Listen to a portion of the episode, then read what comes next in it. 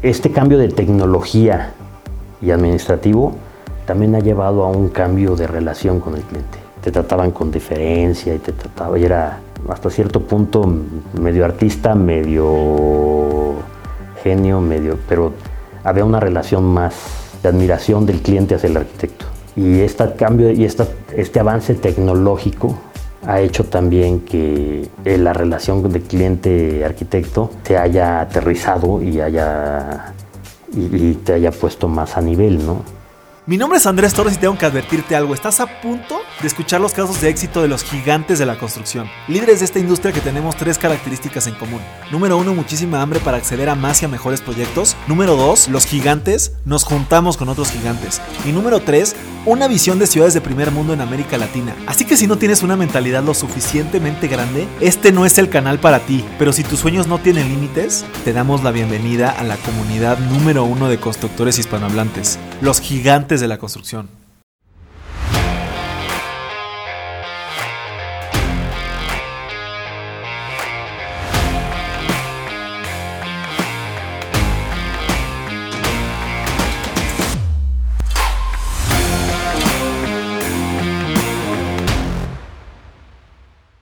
Mis gigantes, bienvenidos a un episodio más de este podcast más importante de construcción hispanohablante. El día de hoy estamos de nuevo aquí en las oficinas de Gigantes de la Construcción en Ciudad de México y tenemos a otro invitado de lujo que es Santiago Hernández. Santiago es actualmente director de operaciones de Fibra Plus y tiene un amplio recorrido en el tema de desarrollo, construcción y operación de inmuebles. Entonces estoy seguro que será una charla muy rica. Eh, pues mi querido Santiago, primero que nada, bienvenido. Esta es tu casa, tu oficina y pues estamos aquí para, para servirte. Y tú pues, nos presentarte brevemente quién es, quién es Santiago Hernández. Gracias, gracias. Bueno, muchas gracias Andrés, gracias por la oportunidad de platicar contigo. Bueno, soy Santiago Hernández, nacido en León, Guanajuato, en, el 1971, hace 50 años. Este, egresado de la Universidad de Guanajuato, de la Facultad de Arquitectura. Tengo maestría en negocios del IPADE, el, el, MEDEX que le llamaban entonces, ya, ya cambió de nombre, de 2008-2010. ¿Eso fue acá en México? Aquí en, Ciudad de México. Aquí en Ciudad de México. Y también tengo un diplomado en consejeros del mismo IPADE en 2014. O sea, para ser consejero para ser consejero de empresas. Ah, mira, no sabía que existía ese... Sí, sí, el IPADE tiene ese, ese programa. Es un diplomado, no, no, no, es, no maestría, pero es un diplomado. ¿Y has sido consejero? Eh, soy consejero de dos empresas. Ah, mira. Muy chiquitas, pero ahí vamos. Ah, no, pues qué, interesante, mi querido Santiago. Digo, eh, la, primera pregunta que, hacemos siempre en el podcast, platicando un poco del, pasado, pues sería justamente que nos platicaras un poco de tu trayectoria, ¿no? ¿Qué, qué ha sucedido desde que egresaste en, León a, a, que actualmente seas director de operaciones de Fibra Plus, ¿no? Entonces, no sé si ahí nos puedas dar eh, cómo fueron esos pasos de crecimiento para, para alguien y a lo mejor alguien que nos escuche y que le, se inspire o esté buscando un camino similar, ¿no? Gracias. Pues mira, me, me, ha tocado una etapa muy interesante en la construcción en México. O sea, a lo largo de pues ya casi 28 años de estarle pedaleando como titulado y bueno, yo trabajo en la construcción desde los 16 años. Uno de mis hermanos, en paz descanse, me, me metió de, eh, en, plena, en pleno primero de prepa me metió a manejar camioneta materialista de, su empresa y así aprendí al mundo, el mundo de la construcción. ¿no? no, no, no, construía, pero yo era el que iba por el cemento, la varilla y yo ahora traía aquello y vete a la ferretera y, y así empecé en la, en, el mundo de la construcción. Luego, afortunadamente, tuve la suerte de estudiar en la Universidad de Guanajuato que es una universidad pensada para trabajar la arquitectura, no para aprender la arquitectura como hay otros. En Guanajuato, el, los, primeros cinco, los primeros cinco semestres ibas, ibas, a clase de 3 a 9 de la noche. Perdón, de, de 8 a 3 de la tarde. Y de sexto a, décimo vas a clase de 3, de tercero, de las 3 de la tarde a las 10 de la noche. Para que, que trabajaras, ¿no? Entonces yo desde primer semestre estaba trabajando de dibujante en una empresa del arquitecto Stein, y luego pasé por muchos despachos. En tercer semestre empecé a hacer residencias de, obra en la mina del Cubo. Hice tres veranos haciendo obra civil adentro de la mina, a 300 metros, 200 metros bajo tierra, este, haciendo muros de concreto firmes, este, haciendo de todo y, ya luego volvían las clases y entrar dibujante a, a diferentes despachos ahí en Guanajuato. Y a partir de sexto semestre empecé a trabajar en la mañana, primero en la Universidad de Guanajuato, un tiempo como en el área cultural, en difusión cultural de la universidad, dos semestres y luego los últimos tres semestres en una, en una empresa de gobierno que se llamó Guanajuato Nuevo Horizonte, que fui director de taller, coordinaba a otros ocho compañeros de la universidad que hacíamos proyecto. Terminé la carrera con, esa, con ese proyecto, se terminó el proyecto y terminé yo también la carrera. Y me tocó la crisis del 95. Y, y ahora sí, me vi el primer, el 10 de enero del 95 me vi sin chamba, sin dinero, pero titulado, ¿no? y tuve la suerte de empezar a trabajar como mesero en el bar de un amigo. Y ahí me di cuenta, y saco esta colación porque ahí me di cuenta que la arquitectura es un servicio. Yo ahí me di cuenta que la arquitectura es igual que un, un arquitecto, valga la expresión, es igual que un mesero lo que nos encarguen, si lo, si lo llevamos tarde, mal. Si lo llevamos frío, mal. Si no lo llevamos lo que nos pidieron, mal. Si este si no sabe bien el producto, llegó a tiempo, caliente, fue lo que pidieron, pero sabe mal, pues también no regresa el cliente, ¿no? Entonces eso me dio, me dio el entendimiento de que la arquitectura y el mundo de la construcción es un servicio, en la escuela siempre te dicen que es un arte y que, tienes que diseñar y que tienes que... Pamplinas, es un, es, un, servicio que le das a un grupo de gente o a un inversionista o a una sociedad. Sí, yo, yo, le digo que es un servicio de alto valor agregado. Inclusive, yo que soy ingeniero civil, eh, pues yo al final también es un servicio, ya sea la parte de de cálculo como la parte de administración de proyectos. Yo creo que es un servicio que tú le des el know-how de cuáles son los procesos, cuáles son los pasos que tienes que hacer para ejecutar correctamente un proyecto de construcción. Y ahí, y en ese sentido, ¿cuál era tu visión cuando saliste y empezaste a trabajar, digo, de mesero o, después, a lo mejor era tu primer trabajo ya en forma, egresado dentro de la industria de la construcción? Pero tu visión era esta parte de arquitectura de diseño o siempre fue en la parte de construcción y, más en forma hacer las cosas, ¿no? Porque creo que está como ese doble perfil del arquitecto, ¿no? Sí, yo, yo me pues yo salí de la carrera pensando en el diseño. Y la realidad, me, la crisis del 94 me, me aterriza a que tiene que ser lo que pide el cliente, no lo que uno quiere, ¿no? Claro.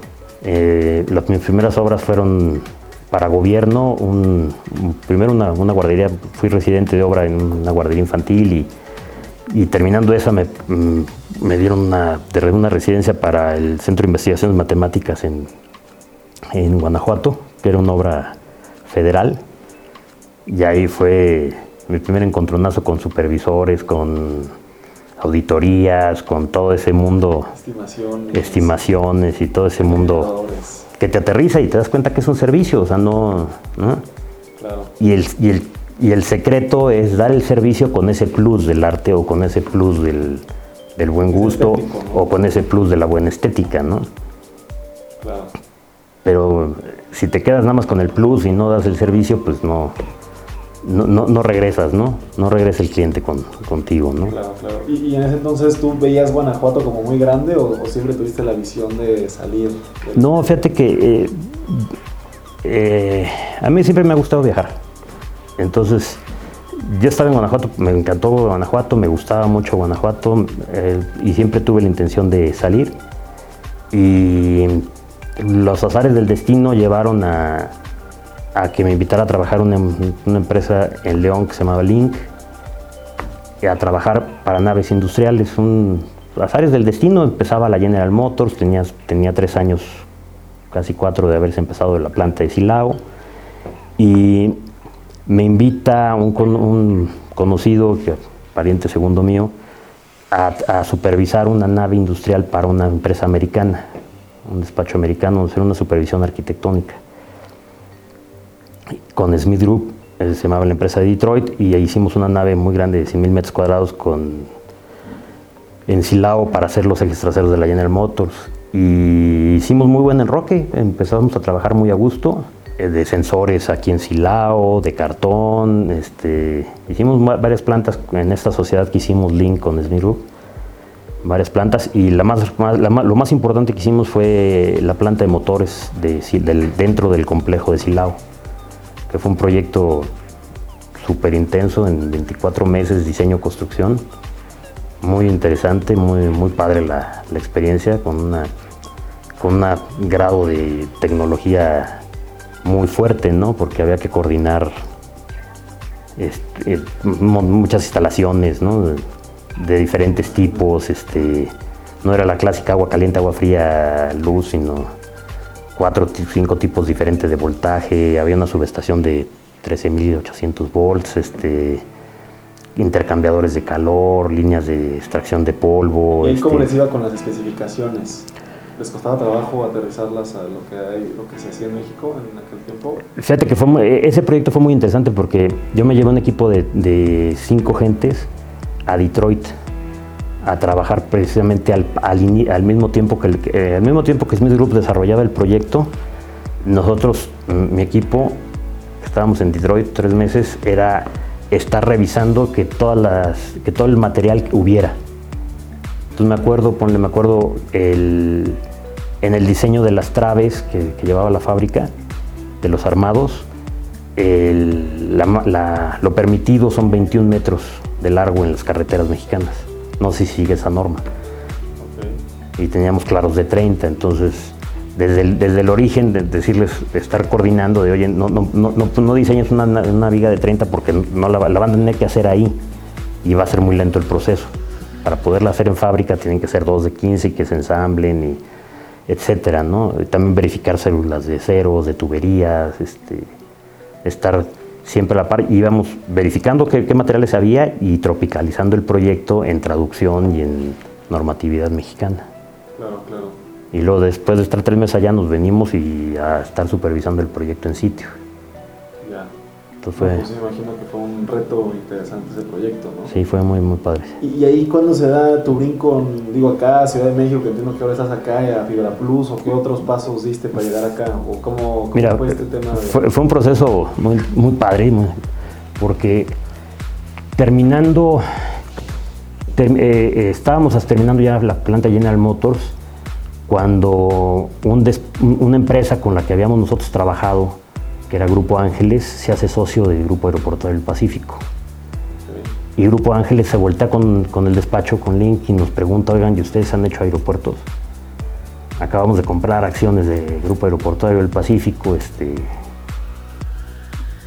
y pues estamos buscando quién nos ayude a hacer proyectos. Yo tenía un conocido en Estados Unidos en un despacho muy grande que se, se llama PGAL, de Dallas, Texas, que ellos es un despacho especializado en, diseño aeroportuario. Entonces fuimos a, Dallas, lo trajimos como socios y nos pusimos a hacer seis años, hicimos seis años aeropuertos para el Grupo Aeroportuario del Pacífico. del 2000 al 2005, materialmente estuvimos, eh, hicimos cuatro ampliaciones del aeropuerto de Guadalajara, la ampliación del aeropuerto de Tijuana, Los Cabos, Decías que en proyecto, ¿no? En proyecto. No en ejecución. En proyecto ejecutivo. Proyecto ejecutivo. Y, fue muy interesante porque con la asociación de porque no, no, solo era hacer la arquitectura, ¿no? No solo era decir, ah, qué padre, que aquí se pare el avión y todo, sino el mundo aeroportuario tiene una normativa muy estricta, que es la que nombra la, la, Asociación Internacional de, Aviación, la IATA. La IATA y la, y la IASI, o ASI, son las dos que te norman, ¿no? Todo, todo está muy, muy normatizado. O sea, no, no, donde se para un 747, no es cualquier puerta, tiene que haber ciertos metros cuadrados por pasajero, este, los cambios de aire, los controles de seguridad, los flujos de gente. Entonces con esta empresa hicimos una asociación muy interesante y durante seis años estuvimos, estuvimos trabajando. Y al mismo tiempo ya empecé, me tocó hacer los primeros centros comerciales que me tocaron, me han tocado en desarrollar. Y como director de proyecto, en ese entonces hice Galerías Guadalajara, que en su momento fue el cuarto centro comercial más grande de México. Junto con Perisur, Satélite y Santa Fe, el cuarto era Galerías Guadalajara en su momento. Me tocó hacerlo en ese, en ese periodo, en ese periplo del Entonces 2000. ahí también fue tu brinco de, o sea, en Link viviste la parte de supervisión y proyecto, acá con los aeropuertos supervisión, No, no, como, director de proyecto. en- En los aeropuertos yo era el director de proyecto. pero Y luego hacía el proyecto ejecutivo. y luego ha- hacíamos la supervisión del proyecto al, al constructor. Ok, supervisión de obra. Ya. Y después ya brincaste a tú desarrollar, a ustedes desarrollar los centros comerciales o No, Link? Link, la empresa Link como tal, desde 1982 se ha dedicado a centros comerciales. El, el- el core de Link era centros comerciales. Y a mí me invitan porque el dueño de Link, Gerardo Gómez, me, me dice, oye, es que yo sé hacer centros comerciales, no sé hacer naves industriales y me están invitando a una nave industrial. Tú te puedes venir a apoyarnos a, a hacer ese, esa, esa chamba de naves industriales. Y así yo entro a Link. Y a lo largo de 13 años que estuve con Link, hicimos las naves industriales, luego hicimos aeropuertos. Y los últimos años estuve como director de Ciudad de México de Grupo Link, del 2007 al 2013, que es cuando me vengo yo a la Ciudad de México. Y ahí, aquí me tocó hacer varios centros comerciales y varios proyectos a, a nivel nacional de, de centros comerciales con Grupo Link, con Liverpool, con Sears, con... Me tocó hacer también el centro de distribución nacional de, de Liverpool en Huehuetoca, este, Puerta Texcoco, Luna Park Cuautitlán, Galerías Mérida para Liverpool, este, todos un montón. Pues fíjate que hemos tenido ahí, de cierta manera, algunos clientes similares. Por acá nosotros hemos, te, te comentaba, hemos trabajado con, con aeropuertos, sobre todo de, o sea, de gobierno, no, los, no los privados, aunque sí hemos tenido algún contacto con OMA, con GAP Ujú. y, con, y con Azur. Ujú, Eh, y en el tema de centros comerciales hemos trabajado con Palacio de Hierro. Nosotros cuando arrancó la, la- la- la empresa hace muchos años, mi, mi padre y mi abuelo, eh, pues igual estuvimos ahí trabajando en- con Palacio de Hierro y a la fecha todavía mi tío sigue ahí haciendo algunas cosas con ellos. Eh, entonces ahí, ahí estará interesante ahorita que, que platiquemos algunos de estos procesos que me gustaría preguntarte. Eh, y entiendo que de ahí das el brinco a Parks y después a Fibra Plus. Sí, en el 2013 dejo, dejo Link, me, me independizo por un año, hago dos proyectos de departamentos, un Punta Atizapán, un centro comercial aquí en Atizapán. Y tuve la suerte de que me invitara los Selman a trabajar en Parks como director de operaciones. Y fue una etapa bien interesante porque a mí me había tocado hacer todo en la, arquitectura.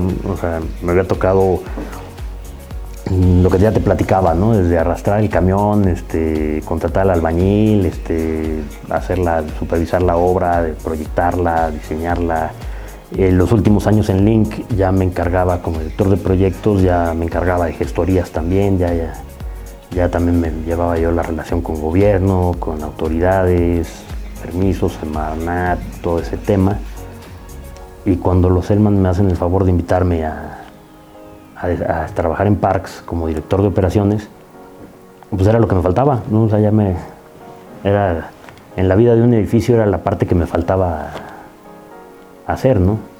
Sí, claro, ya la parte de cómo, cómo se opera, cuáles son las problemáticas, ¿Cuál es lo- ocultos, mantenimiento. Mantenimiento, etcétera, etcétera, ¿no? ¿no? ¿Qué es lo que haces ahorita también en Fibra Plus? También estoy haciendo eso en Fibra Plus y como director de comercialización también llevé un tiempo comercialización. Y fue una etapa bien interesante porque empezamos con siete centros comerciales y acabamos con 15 centros comerciales en la etapa que yo estuve, con más de, más de 400 mil metros cuadrados rentables. Entonces llevar la operación, la cobranza, ahora sí el show debe continuar, ahora sí pase lo que pase, no puedes cerrar, no puedes parar, ¿no? Entonces fueron años muy intensos, muy padres, de mucho aprendizaje y de entender la arquitectura desde el otro lado, ¿no? No, pues muy interesante. Entiendo que eso es lo que haces en, Plus. Pero entonces también pasaste por un proceso de comercialización. También estuviste ahí en la parte de ventas. El tema, en los años que estuve en Link, pues, conocí todas las marcas y conoces todos los requerimientos de las marcas como proyectista. Entonces eso, cuando me tocó llevar un tiempo la área de comercialización, pues hacía muy fácil la chamba porque como ya sabías qué es lo que quiere, cómo lo quiere, este, qué le gusta, ¿no? Entonces ya era más fácil llegar a acuerdos y, saber cómo tenías que modificar tu, tu proyecto o cómo tenías tú que desde cero iniciar el proyecto si estabas buscando a tal o cual cliente, ¿no? Ya se sabe que, ya sabía uno que le gustaba y con quién hablar, ya tengo relación con, pues, con Liverpool, con varios de Liverpool los conozco desde hace 20 años, con Palacio Hierro también conozco gente, en Walmart, en Soriana, en, entonces, a lo largo de la vida, ¿no? Ya. Que, que dicho sea de paso, este, lo que lo más importante de cada obra que he terminado son los amigos que he hecho en cada una. Claro. Porque luego, luego ya no te dejan entrar ni a las obras, ¿no? Ya, llegas. no, no, afortunadamente siempre he terminado bien, pero llegas y ya te, pero el guardia de la puerta te dice, este, bueno, ¿y usted qué viene, no? ah, ya, sí, te, sigan, te sigan reconociendo. sí. Entonces, afortunadamente he tenido la suerte de hacer muy buenos amigos a lo largo de estos 20 años. Aquí más de 20 años, de 30 años he hecho muy buenos amigos en todos los proyectos que, me ha tocado realizar. Qué bien, mi querido Santiago. Ahí me gustaría ya dedicarme un poquito a, toda esta trayectoria que, me parece muy interesante. Y como te decía, nosotros compartimos eh, pues, pues varios de, este tipo de nichos de mercado, ¿no? Eh, y, me, da mucha curiosidad porque, bueno, esta es una empresa, de hecho, este viernes cumplimos 30 años, 22 de octubre, cumplimos 30 años de constitución. Eh, y pues en, este proceso, pues mi padre me ha contado, número uno, de cómo ha bajado el margen dentro de, la, de, la, de la construcción para las constructoras como nosotros. Y, número dos, también me ha comentado mucho el, todo el tema de los procesos administrativos y legales. ¿no? Al principio eh, era muy diferente, tanto en la obra pública como en la obra privada, los requerimientos, todo el papeleo, toda esta parte que te piden. Eh, y, pues obviamente pues eso ha sido más complejo para nosotros un proceso de venta y de contratación. Entonces, me gustaría saber tú cómo ves esos procesos, eh, cómo han ido cambiando y de que tú egresaste y empezaste a trabajar en Link, en, en Silao, en esos proyectos que, hiciste con ellos, a lo que has, a lo que terminaste haciendo a lo mejor con ellos mismos, pero cómo, cómo fue ese cambio de, los procesos y, de la administración. Eh, no, fue, fue brutal. O sea, fue brutal, ha sido un cambio brutal porque para bien, pero ha sido gigantesco. O sea, te platico, yo aprendí AutoCAD en la Universidad de Guanajuato en 92, con un curso que la universidad hizo mucho esfuerzo y trajo a AutoCAD directo, compró computadoras, compró, compró tablets y era la versión 2 de AutoCAD. A mí me enseñaron AutoCAD 2. Esa fue la versión de entrada que yo aprendí a usar.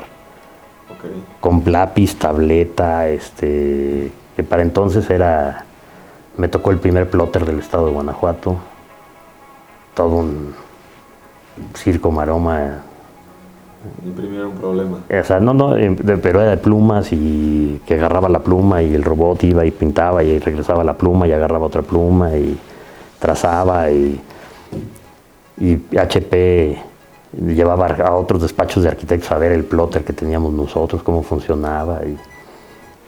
Y, yo siempre he dicho que, si a mí me dicen, me hubieran dicho cuando salí de la carrera cómo, cómo iba a trabajar ahora, no te lo imagino, o sea, no había forma de que uno pensara cómo, cómo se trabaja ahora la arquitectura, ¿no?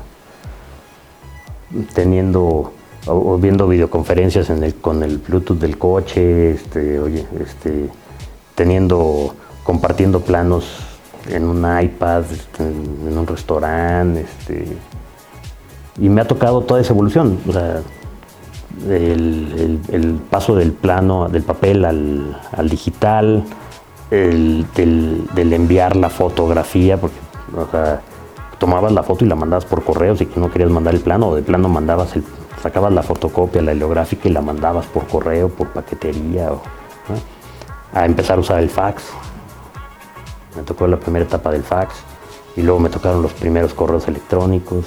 ¿Y en la parte administrativa cómo era el proceso de contratación, toda esta parte de, a lo mejor, de comprobación de avances. Y, antes de pasar, fíjate que una de las cosas que también ha pasado y, vale la pena mencionarlo, es cómo ha cambiado la relación con el cliente. Ok, me gusta, me gusta.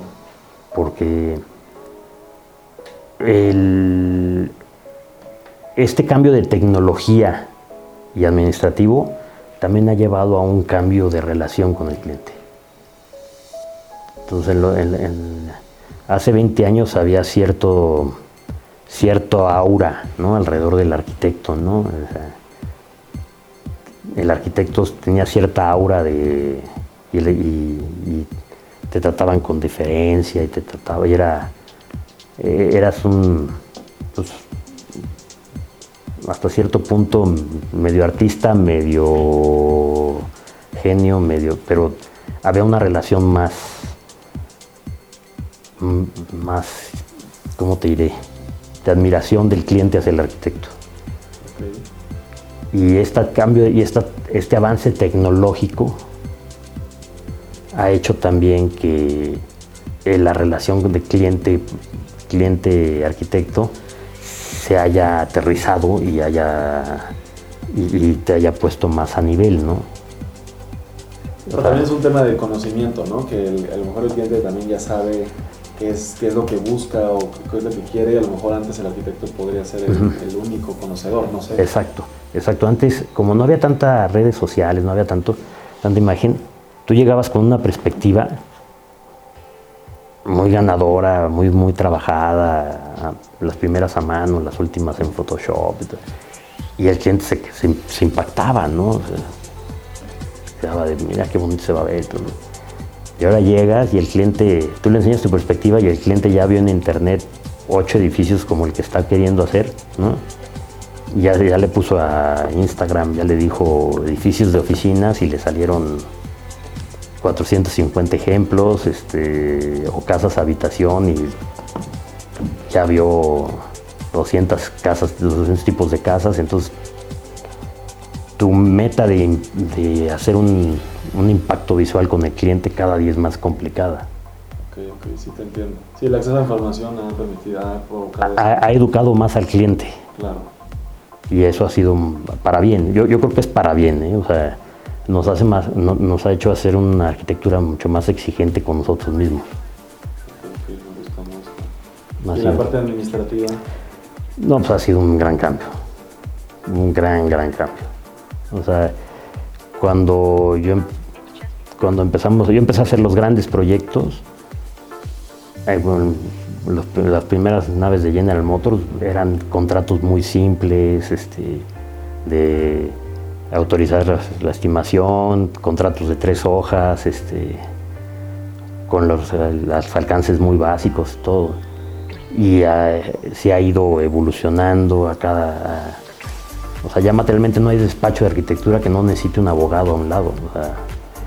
ya, ya, ya es parte de tu personal. O sea, ya tu abogado tiene que ser el, el, abogado. Y me acuerdo de una anécdota que en el 2000 en el 2012, 2011, 2011 eh, estábamos concursando Honda, Honda, Honda o Toyota, Honda, fue la primera que llegó. Y este era 2013, 2013, 2011, 2013. Y, y, nos pedían un seguro de responsabilidad civil en las bases de, concurso. Y me acuerdo que le hablé al, asegurador de León, le dije, oye, este, necesito un contrato de responsabilidad civil para arquitectos. No, pues no lo conocemos, ¿no? Me dijo el seguro. No, aquí no, no hay, ¿no? No, damos seguros por eso. No, no, no damos seguros para arquitectos, ¿no? Me tuve que venir a México a cotizarlo, tuve que una, una, una aseguradora muy grande aquí del DF que, que sí dijo, ah, sí, sí, sí, sí, yo sí lo tengo en el, en los servicios que ofrezco de seguros, lleva su póliza de, responsabilidad civil, ¿no?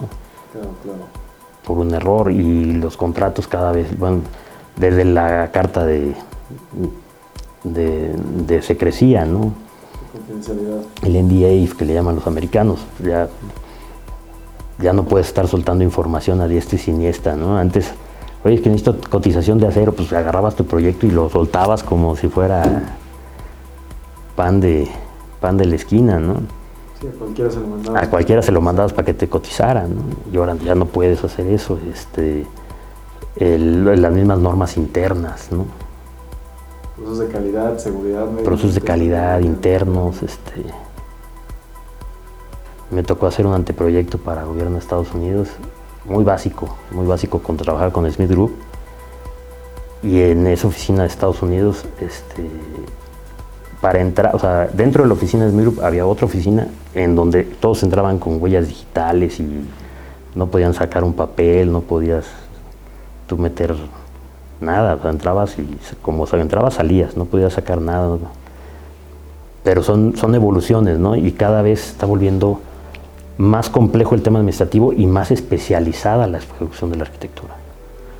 O sea, Antes los más de arquitectos, nicho. más de nicho, antes los arquitectos éramos todólogos Estoy- estoy de acuerdo. y estabas haciendo una casa y al día siguiente, el mes siguiente hacías un edificio y al día siguiente, el mes siguiente hacías una nave industrial y, y como te fuera cayendo lo ibas resolviendo, ¿no? Ibas aprendiendo una normatividad con, conforme. Conforme te iba, te llegaba, ¿no? Y. Y, y en ese sentido, Santiago, me queda claro que ha cambiado muchísimo, que hoy las exigencias son, son, son, completamente, son completamente otras, pero al final del día, eh, la arquitectura, como mencionabas al principio, y creo yo también la ingeniería civil, la construcción, la administración de proyectos, administración de inmuebles, es un servicio de alto valor agregado. ¿Cómo, cómo ha sido tu concepción en la formación de equipos, en el hecho de, de- de, a- aunque, aunque no sé si te gusta el término, pero pues, prácticamente estás rentando el cerebro de, personas a tu cliente, ¿no? ¿Cómo, cómo funciona para ti es- esa parte de, de conseguir gente que tenga el know-how y al final pues que tú como, como una única persona no puedes administrar un proyecto de construcción por más que quieras, ¿no? Son tan grandes que necesitas muchas manos y muchas cabezas. Fíjate que hay, hay dos cosas que en la facultad nunca te enseñan. Una, Diría que más. sí, pero más, pero bueno. El- la, la primera es administrar. Las escuelas de arquitectura no enseñan a administrar. Y de todo, desde el recurso humano hasta el recurso económico. Y la otra cosa que no te enseñan las escuelas es a delegar. Entonces, el- como arquitecto, la palabra delegar la tienes que tener cocida, ¿no? porque delegas el que desde poner el tabique hasta colocar la lámpara. ¿no? Tú estás organizando el equipo, pero no estás haciendo las cosas, tú estás delegándolos, delegando ese, trabajo. ¿no? Claro. Entonces, bajo esa, ba- bajo esa perspectiva, lo que tienes tú que buscar con tus equipos de trabajo es que sepan colaborar entre ellos, que sepan conocer sus límites, para poder, para- porque si no conoces tus límites no sabes delegar. Claro. O sea, tienes que conocer tus límites de tiempo para saber que no vas a alcanzar tú a hacer toda la oficina solo. Entonces, a ver, pues tienes que empezar a. Es un ejemplo muy burdo, pero tienes que empezar a, a desarrollar, ¿no? Y, el otro aspecto que yo busco siempre en mis, equipos es responsabilidad. Que, ten- que, que tengan mucha responsabilidad en, sus acciones. Y obviamente, pues que estén capacitados, ¿no? ¿Y cómo evalúas antes de contratarlo que sea responsable? Digo, capacitado podrías hacer un examen o ver sus antecedentes. Esa parte de responsabilidad, encontrar a alguien que se ponga la camiseta, ¿cómo lo, cómo lo encuentras? o ¿Cómo lo, lo analizando su vida diaria. No podría ser antes entonces. ¿Cómo? No podría ser antes de contratarlo. No, pero eh, en la, plat- en la, entre- en la entrevista y en, y, en sus, y en su currículum te vas dando cuenta. Pues hay que leer entre líneas las cosas que, que presentan ellos Ya. en sus entrevistas. Algo que yo me he dado cuenta en las entrevistas que, que me ha tocado hacer a mí o los currículos que hemos buscado de de lo que sea, esa parte de que, de que lleven, que duren muy poco tiempo en sus organizaciones. Es un ejemplo. un indicador. Es un indicador. Es un indicador. Yo, yo les hago una entrevista, normalmente les hago entrevistas largas de media hora, 40 minutos, donde el 80% del tiempo es vida diaria. Y ahí te das cuenta de muchas, de muchas cosas. Ahí te das cuenta de mucho, de, mucho trasfondo que puede venir. Y lo otro, como te decía, y saber las, tus, tus limitaciones, ¿no? Porque si conoces tus limitaciones y sabes la responsabilidad que tienes con el cliente, es cuando, cuando puedes encontrar las cabezas correctas que te ayuden. Entonces, eh, eso lo entendí y, lo aprendimos muy bien con Smith Group. Ellos fueron los que llegaron con nosotros a decir, oye, yo necesito a alguien que me ayude en México, que sepa en México y que me diga la, la verdad en México. Y empezamos a trabajar muy bien, muy bien, muy bien. Y este, al grado de que yo conocí a dos ingenieros de Smith Group de Detroit, los conocí el día que inauguramos la planta, la primera que hicimos. Nos pasamos casi 400 y tantos de año y medio en correos, en teléfonos, correos electrónicos que empezaba.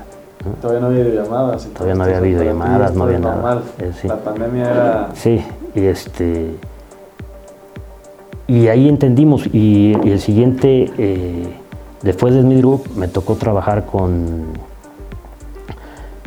con, este, con el arquitecto Ben Champana de, ay, ¿cómo se llama esa empresa en Atlanta? TGA, un despacho muy grande de arquitectos en Atlanta. Hicimos Galerías Guadalajara con ellos, luego hicimos este, con PGAL, hice eh, en los aeropuertos, y me ha tocado trabajar con HOM, con, con SOM, H HOK, KMD, eh, Chapman Taylor. Eh, me tocó ver un poco de con Zaha Hadid hace dos años. Este, eh, con Arup también estuve trabajando un proyecto.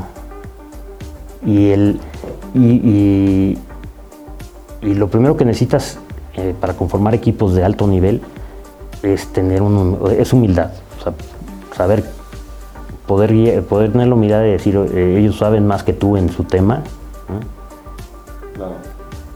Y lo que tú tienes que hacer como director de proyectos es guiar.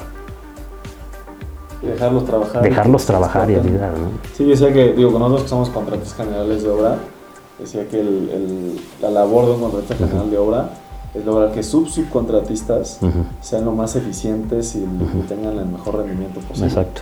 Pues creo que a lo mejor con, con un despacho sería lo mismo. ¿no? El, el, hecho de decir, pues este es el experto en tal área y, y, dejarlos que te entreguen los resultados que sabes que te pueden entregar. Que te pueden entregar. Y, y me gustaría pasar, Miguel Santiago, ya al, al, poquito todavía más actual. ¿Cómo, cómo es eh, la parte de operación de un inmueble, pensando un poquito en la parte de construcción? Nosotros que hemos hecho mantenimientos en aeropuertos, cambiar lámparas, uh -huh. este, plafones, todo, todo, un tema en diferentes tipos de inmuebles, y sabemos la complejidad que eso, que eso conlleva, ¿no? Trabajar en la noche, uh -huh. etc. Eh, ¿cómo, eh, ¿Cómo manejas tú esa parte en, Fibra Plus, que al final entiendo que actualmente pues, eres el director de operaciones? Este, me, me, lo que hago es estar muy pegado a los proyectos, tratar de estar muy pegado al, desarrollo del proyecto y, a la obra para poder ir, para poder frenar los posibles problemas de operación. Yo creo que nosotros como arquitectos, y no lo digo por fibra, sino en general en el gremio, deberíamos de tener una persona de operaciones al momento de estar diseñando. Porque cuando diseñas un edificio, no sé, ponle un hotel, ¿no? Todo el mundo te vas por el lobby, el área de hotel, y el bar, y la alberca, y los cuartos, el rollo. Y pocas veces, y casi te detienes muy poquito a pensar en, en, el ejército de gente que va a necesitar ese hotel para operarlo, ¿no? O en un Eleva, centro... Elevadores de servicio, muchas cosas que tiene que haber. Muchas cosas que tiene que haber, ¿no? Este, o, o, o, o simplemente ponen un, en un edificio de, de, oficinas o en un edificio de, de vivienda, ¿no? Es, si desde el conceptual tienes que tener muy claro cómo lo vas a operar de, por el tema legal, por el tema administrativo, ¿no? hasta por el tema físico, ¿no? Oye, es que voy a vender departamentos en obra gris. Entonces tienes que estar es, es muy pegado como, como operaciones, tienes que, tienes que estar muy pegado al área de proyectos para poder desarrollar los proyectos correctamente, ¿no? Sí, estoy de acuerdo, sí, esa parte sea, creo que cuando se diseña debería de, también estar el constructor o un constructor que tenga experiencia en construcción, o sea, que lo que se está diseñando sea construible, sea factible y el proceso esté, bien diseñado. Y pues sí, seguramente en la parte de operación, pues que los flujos, que, las instalaciones o que todo lo que estás diseñando pues, esté en el lugar adecuado. En el lugar adecuado y, y, con los servicios adecuados, ¿no? Sí, sí, claro. ¿Y ustedes el mantenimiento, eh, cómo ¿Cómo lo, ¿Cómo lo manejan en Fibra Plus? ¿Qué tanto mantenimiento tienen que hacer? O, por ejemplo, en vivienda me imagino que es mucho. Digo, entiendo que Fibra Plus no, no, tiene vivienda, no tiene Pero tendría que eh, vivienda es mucho más sencillo el mantenimiento que en un centro comercial o en un lugar cada uno, rentando. Cada uno tiene su complejidad. Cada uno tiene su complejidad. En, lo que es mantenimiento industrial y mantenimiento eh, comercial, e, es la palabra clave es prevención. O sea, todas las actividades del año tienen que estar planeadas. Cuándo se le hacen los servicios, a qué horas entran, a qué horas salen, este, cuáles son las rutinas, el de limpieza, qué rutina tiene que hacer, con qué materiales tiene que limpiar, con qué... Todo está planeado. O sea, el mantenimiento de estos inmuebles tiene que estar sumamente planeado para poderlos ejercer correctamente porque el, el, costo de improvisar o de reaccionar es muy alto. Es muy alto ser reactivo. Tienes que ser propositivo desde antes y planear todas las sí, porque digo, en construcción también estoy, yo también promuevo mucho esa parte de planeación, pues pierdes dinero si no planeas, ¿no? Exacto. Y en la parte de operación, pues, pues si se para algo, pues no te van a pagar renta o te van a querer ahí tener problema. O si tienes que cerrar un área o algo, pues va a generar un costo directo a que no puedes cobrar ese día o esa. Exacto. O, vaya esa renta, ¿no? Exactamente. Sí, se te vuelve todo un tema, un tema muy, muy delicado porque son negocios que viven del dinero. O sea, eh, eh, una fibra es un negocio financiero a través de la construcción. flujo, ¿no? Pero la fibra es un negocio financiero. Entonces todo gira alrededor del negocio financiero. Y nuestra labor es hacer que ese negocio sea lo más rentable posible, construyendo bien, eh, operando bien, teniendo los, los, menores costos posibles de operación, sin arriesgar ningún, en ningún momento la integridad de las personas, los inmuebles y obviamente el flujo. Estoy de acuerdo, estoy de acuerdo. Pues creo que, creo que ha sido una charla muy interesante. Eh, me gustaría saber qué, qué sigue para, para ti en, Fibra Plus o de manera personal, igual si nos pudieras platicar cuáles son los proyectos personales que tienes o los proyectos que tenga Fibra Plus en puerta. Entiendo que están expandiendo, que traen cosas interesantes. ¿Qué nos puedes platicar del futuro de la organización? Mira, Fibra Plus está, acaba de cerrar una, una negociación para absorber otra fibra, fibra HD, lo cual va a crecer mucho fibra, va, va a exponenciar. Yo en este momento estoy en un proceso de transición a otra área del grupo, que es más lo que es lo mío, que es el desarrollo inmobiliario. Vamos a estar en un área de desarrollo inmobiliario más que de operaciones en los próximos meses. Ya poder platicar que, viene en camino. Pero bien, bien, interesante. vienen cosas muy interesantes y y aprovechar lo que viene en, México, ¿no? que con todos los retos que se viene, con toda la cuestión política, económica que de los próximos años, hace todavía más interesante lo que, lo que viene, porque el, mundo de la construcción tiene, tiene que seguir. Se hará más lento, pero no para. Es muy difícil parar este monstruo. Vienen, vienen cosas bien interesantes. Pues les deseamos mucho éxito y de manera personal igual hay una parte más de desarrollo, mi querido Santiago. Que Muchas gracias Andrés. Muy bien por allá. Este, tenemos una pregunta bonus con la cual tenemos todos los episodios, pero antes me gustaría que nos dejaras, pues no sé, alguna, algún medio de contacto si alguien le interesara escribirte un correo o si, o sea, hay alguna forma de, de contactar. No, sí, claro. Es santiago.hernández arroba fibraplus.mx el correo. Perfecto. Eh, y, la pregunta bonus, mi querido Santiago, es, yo voy a construir la primera ciudad perfecta en nuestra la humanidad, una ciudad 100% inteligente, 100% sustentable en América Latina. ¿Cuáles serían las características que tendría que tener una ciudad para considerarla perfecta? Primero es dimensión. Dimensión. O sea, no puedes considerar una ciudad perfecta de 20 millones de habitantes.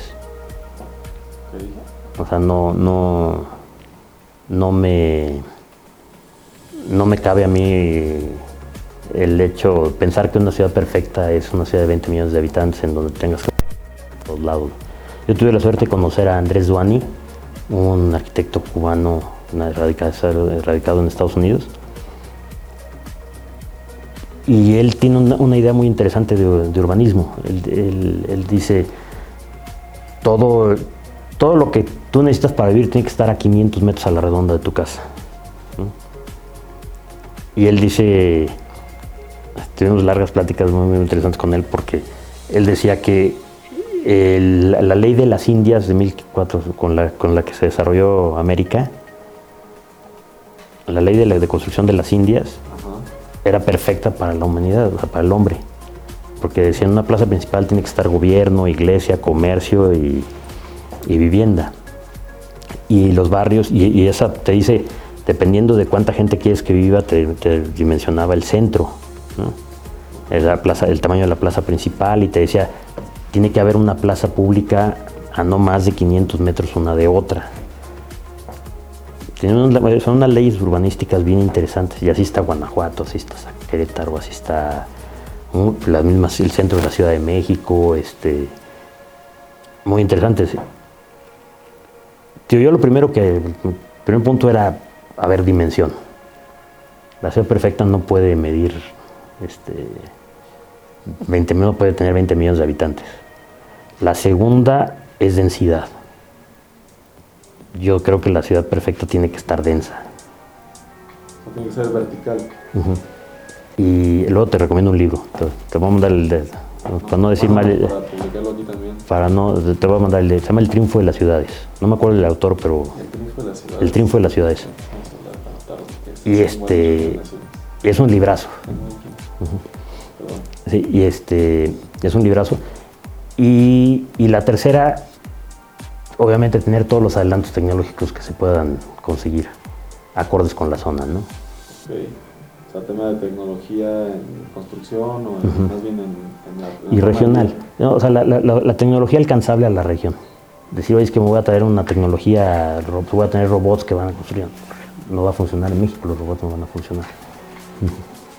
Aterrizado a, a la situación, a, a la situación actual del, país o de cómo vive la gente, ¿no? Exactamente. Pues, pues, pues me gustan, me gustan los tres puntos. Vamos, vamos a leer el libro. Eh, te, te agradezco muchísimo, Santiago, por, por tu tiempo. Sé que andas, apresurado. Eh, sí, una disculpa que sí me tengo que retirar. Entonces, eh, pues nada, agradecerte y pues ya lo eras, pero en este canal nos gusta proclamarte un gigante de la Un construcción. abrazo. Muchas gracias a ti. Un abrazo a ustedes por la, por la oportunidad de platicar. Y nos vemos la próxima semana con una entrevista nueva. Gracias, aquí estamos.